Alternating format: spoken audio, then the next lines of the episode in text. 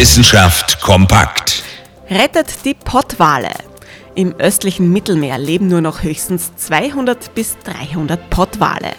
Sie gelten als besonders gefährdet. Ihr größter Feind? Schiffe.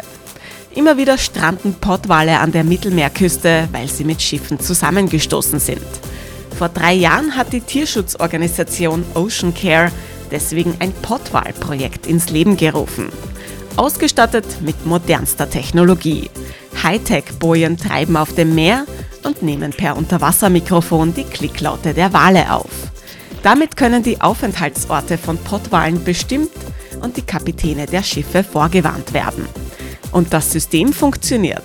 Innerhalb der Projektlaufzeit konnte alle vier Tage ein Wal nachgewiesen werden. Nur, Hightech alleine kann nicht die Lösung sein, sagt Ocean Care.